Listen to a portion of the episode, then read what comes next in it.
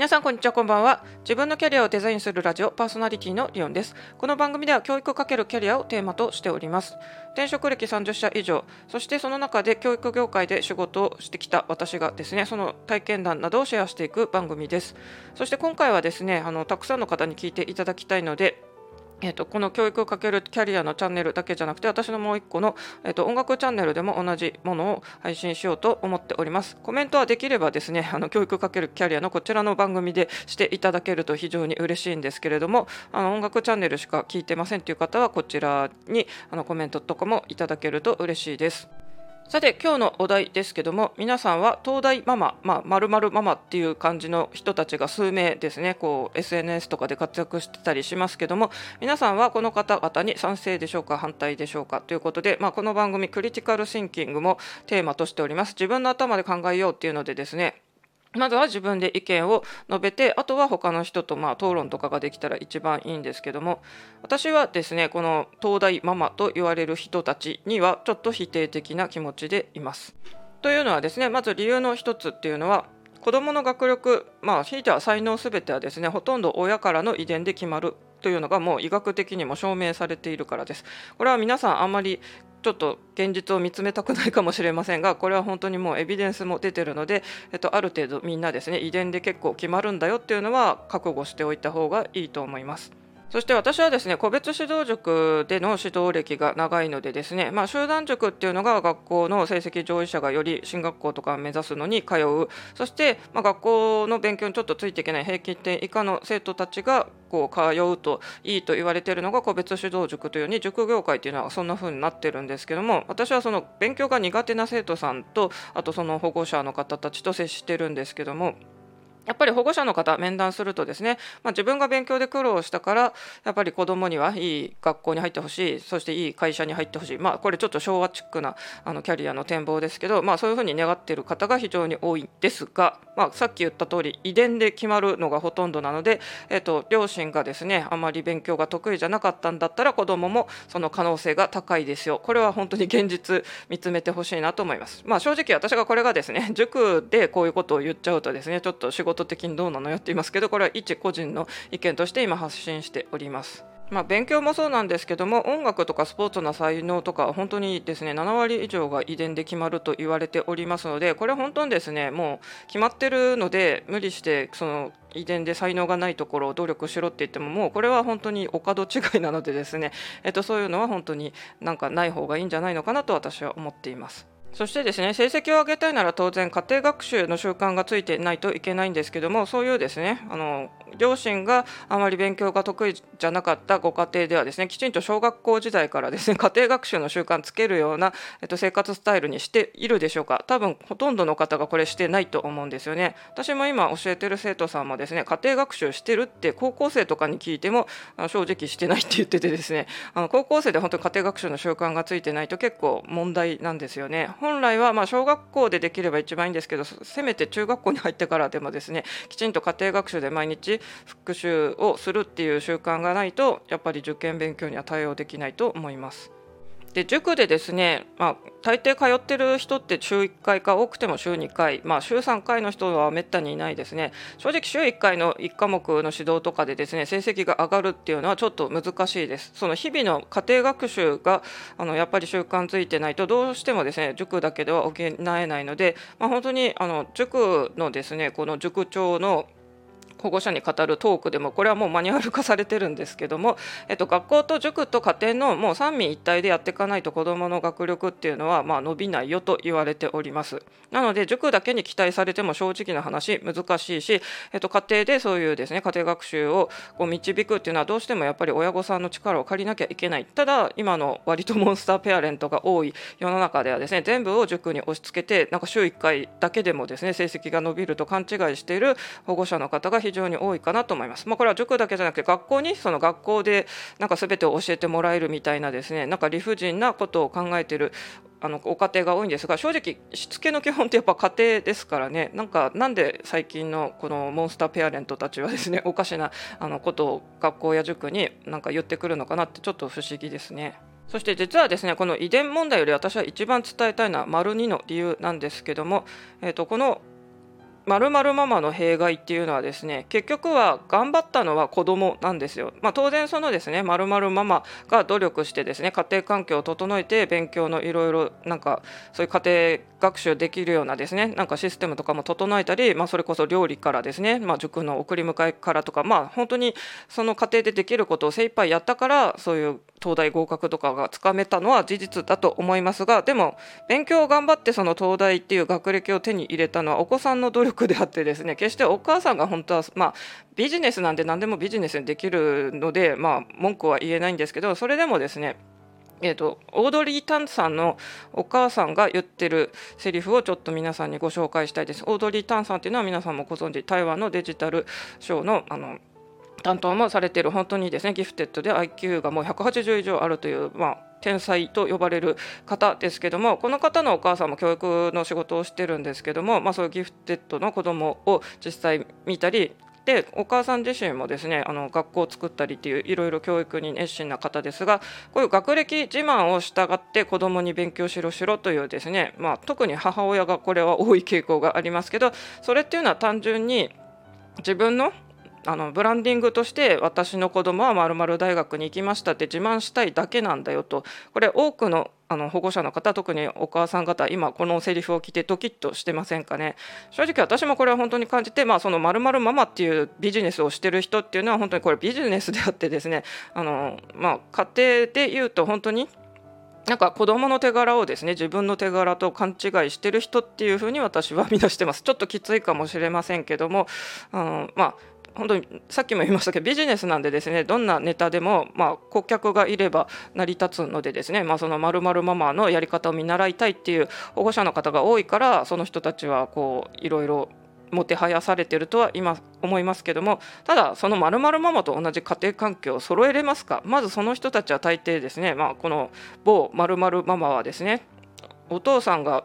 東大その方自身もですね国公立の非常に難しい偏差値のところを出ている。そして塾講師とかもされてたっていうんで教えるメソッドもあるんですよ。で自分で小学生の時とか教えたりもしてます。まずこの時点でですね小学校時代にあの教えれるご家庭の方いるでしょうか。小学生ぐらいだったら教えれるよっていう方はいらっしゃるかもしれませんがこの方はですね塾講師してるんで多分中学高校もですね自分が教えれるのは教えてたと思います。そしてまず財力豊か。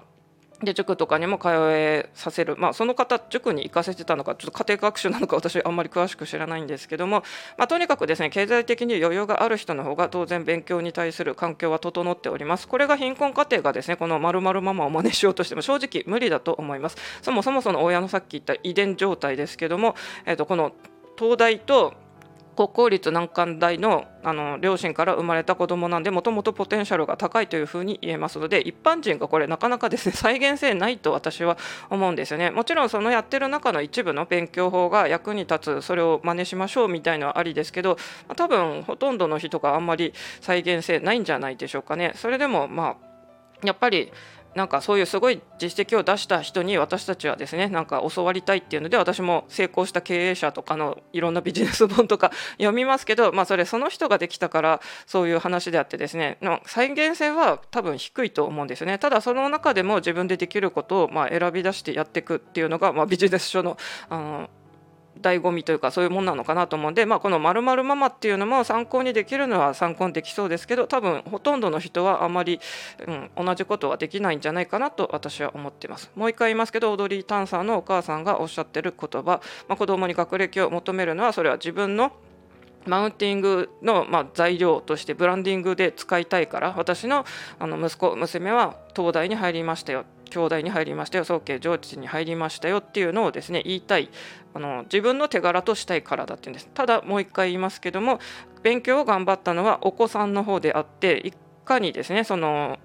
ご自身がまあ環境を整えてあげたり直接そうやって教えてあげたのも確かにそうですけども最終的にその学歴を得たのはお子さんの努力であり実績であるということなんですね。なんか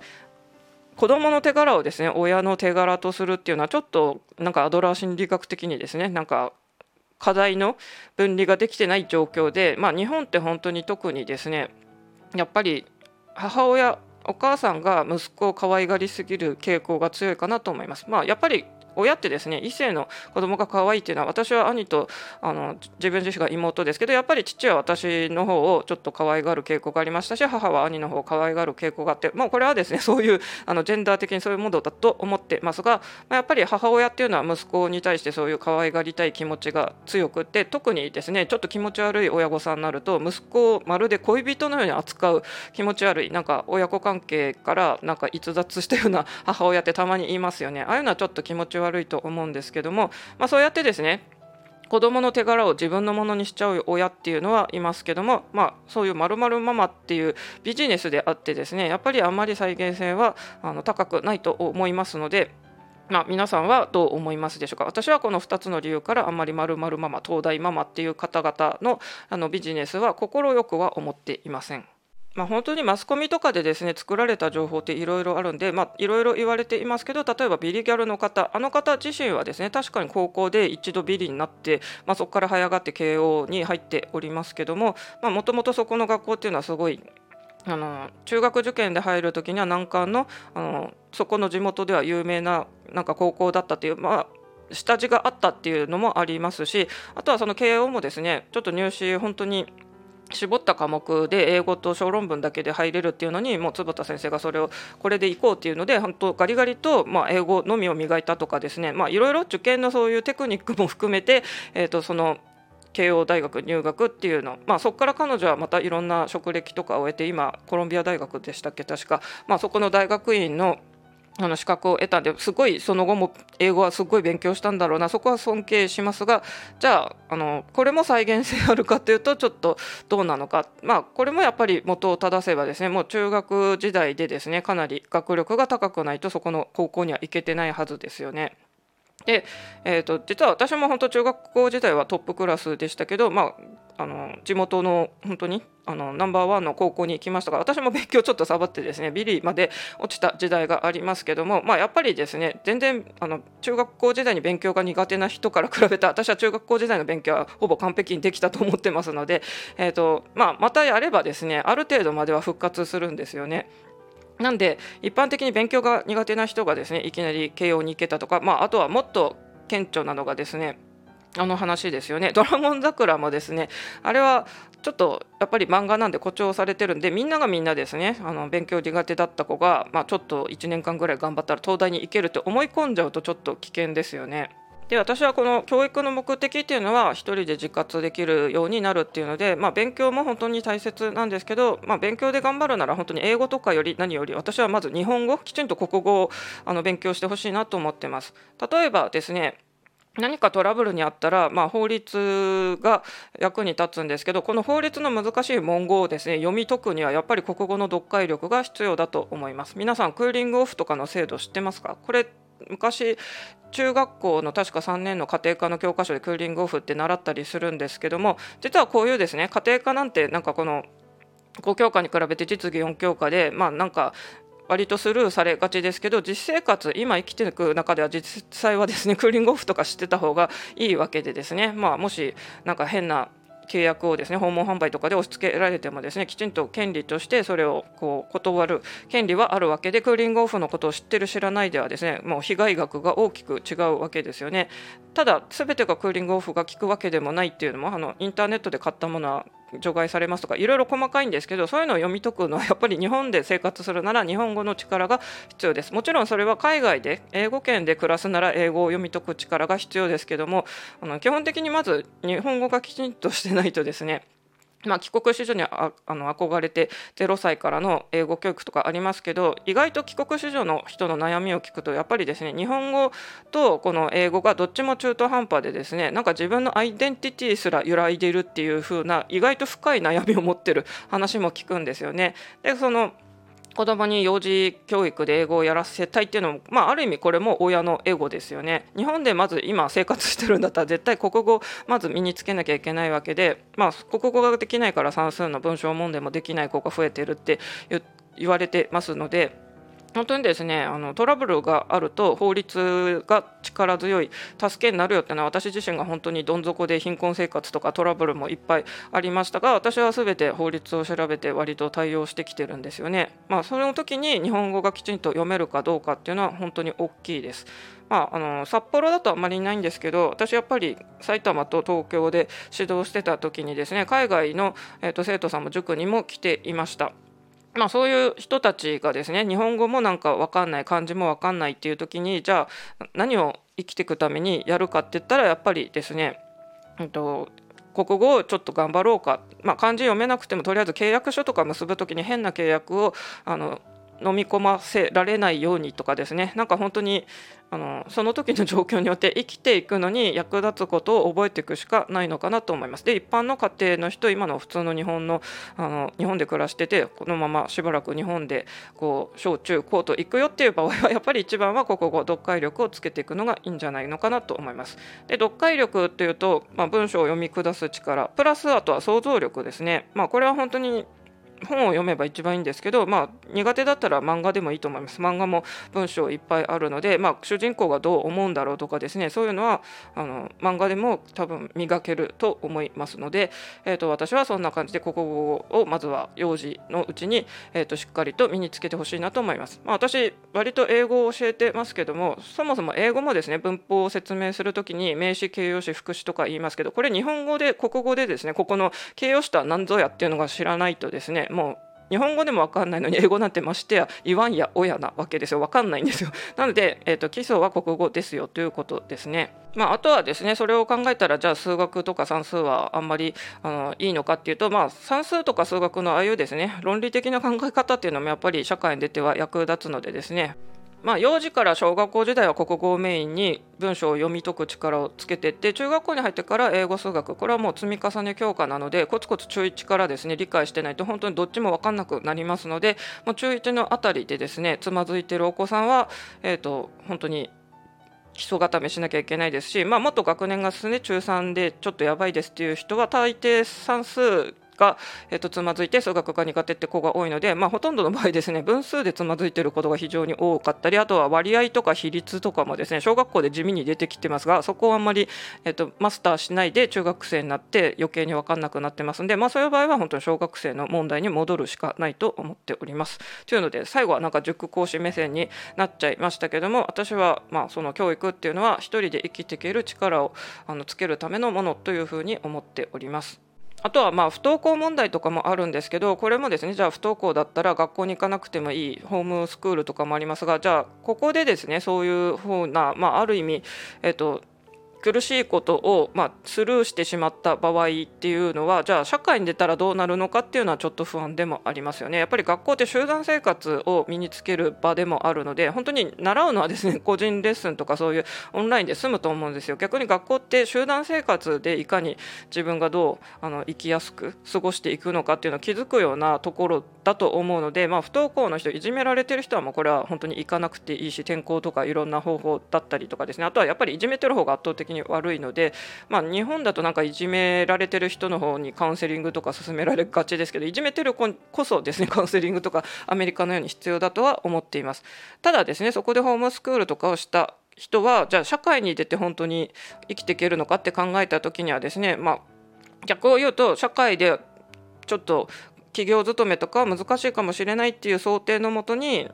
じゃあ個人で得意なことを生かすもう仕事にできるぐらい何か一つをですねギラギラっと尖らせるとかをしとかないとやっぱりなかなか一人で生きていくのは難しいんじゃないのかなと思いますね。まあ、ちょっと私も結局組織勤めが合わないんでですね非常に苦労しておりますけども、うんと、組織勤めできるできないもやっぱり学校生活私は学校生活普通に送ってましたけどそれでもやっぱり会社に入ったらですね合わないっていうのもあったりしたのでですねなかなか学校で順調でも社会に出てダメなパターンもありますし学校でちょっとあの不登校でも意外と社会でですねいいところに出会えて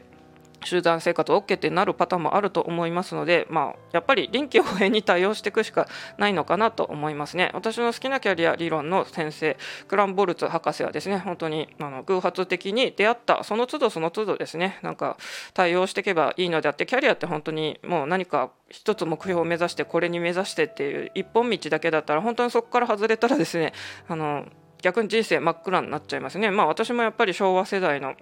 レールに乗った勉強頑張っていい高校いい大学に入っていい企業に入ってで定年退職までどんどん給料が上がっていって退職金こうがっぱりもらって、まあ、老後は年金で暮らすみたいなモデルをやっぱり意識してたんですけどそれってあっけなく私は氷河期世代の一番最初の世代なんでですねもう最初の就職の時点で崩れまして私は本当にロスジェネのかなり被害に遭ってる あの世代なのでですね、まあ、そういうのはもう当てはまらない。そしてこんな AI とかが発達してる時代だとこんなロールモデルはもうないのでですね。本当に今の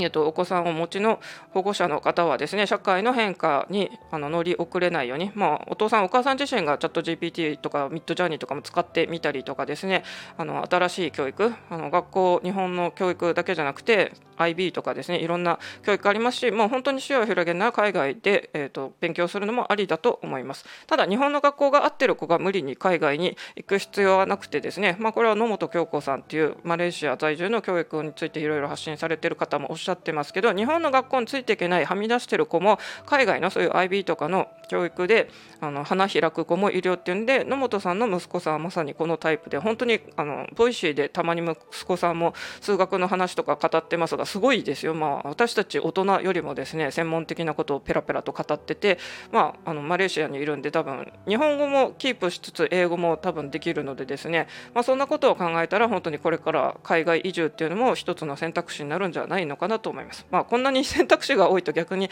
選びきれないような気もしますけども、まあ、やっぱりお子さんのですね特性とか得意なこと性格とかを踏まえてですね、まあ、あの親御さんがいいようにガイドしてあげてってほしいなというふうに思います。そして私が願うのはですね私自身がやっぱり両親がちょっと不仲で機能不全家庭で育っててですね両親の愛っていうのに今でもやっぱりあの欠乏しつつ両親はうち他界したんでですねまあそれはもう直接父と母からはもらえないものなんでやっぱり今一緒にあの住んでいる保護者の方はですねとにかく子供に愛情をたっぷり注いであげてほしい。そして子供があの生きてていいんだっていうですね 安心と自信を持つようなあの家庭での教育をしてあげてほしいなというふうに思っています。ちょっと非常に重いテーマとなりました。で土日にこういう話してもあまり聞いてもらえないかもしれませんが、えーと、私が、えーと、教育かけるキャリアで伝えたいっていうのは、まあ、この番組ではよく話していますけどこういうこととなります。本当に日本のですね今若者っていうのはですね自己肯定感が低すぎて自分が他人に迷惑をかけてるんじゃないのかとかですね自分は存在していいのかって結構思い悩んでる子が多いっていうのはアンケート結果とかでも出てですねこれはやっぱり良くないんですよね。ただ、えーと、私もそうですけどもしかして大人でもそういうふうに悩んでる方はやっぱりあのご両親からそういう教育を受けられなかったっていうのがあってもしかして両親も祖父母から受けてない可能性もありますよね。私もなんでこんな父にひどい目に遭わされたんだと思いますけどもしかしたららなんかおじいさんとかもなんか良くない教育をしてたんじゃないかとふと思ったりするんですよね。こういう教育の悪いですね連鎖って本当にあの貧困家庭とかそうですけどずっと連鎖しちゃうんでですねどこかで、えーと、断ち切らなきゃいけません。今ちょっと子育てとかで悩んでる方っていうのもちょっとですねのそういうお子さんのあの一生一人で生きていける。そして自信を持って自分は私は私が大好きですって言えるような風になるようにちょっとしてください。もし親御さんがそう思えないんだったらまずは親御さんあなた自身がですね自分が自分を大好きって言えるようになってからお子さんにもそうやって接してあげるのがいいんじゃないのかなと思います。まあ精神科通院歴20年もある私のあの言葉ですので結構これはリアルな体験談です。というわけで、えー、自分の頭で考えよう Let's think myself ということで、えーと、ご意見ご感想などあればぜひコメント欄とか、まあ、Twitter 今なんか怪しいですけど DM とかいろいろありますので、えー、コメントいただけると嬉しいです。長い放送付き合ってくださってありがとうございました。それではまた。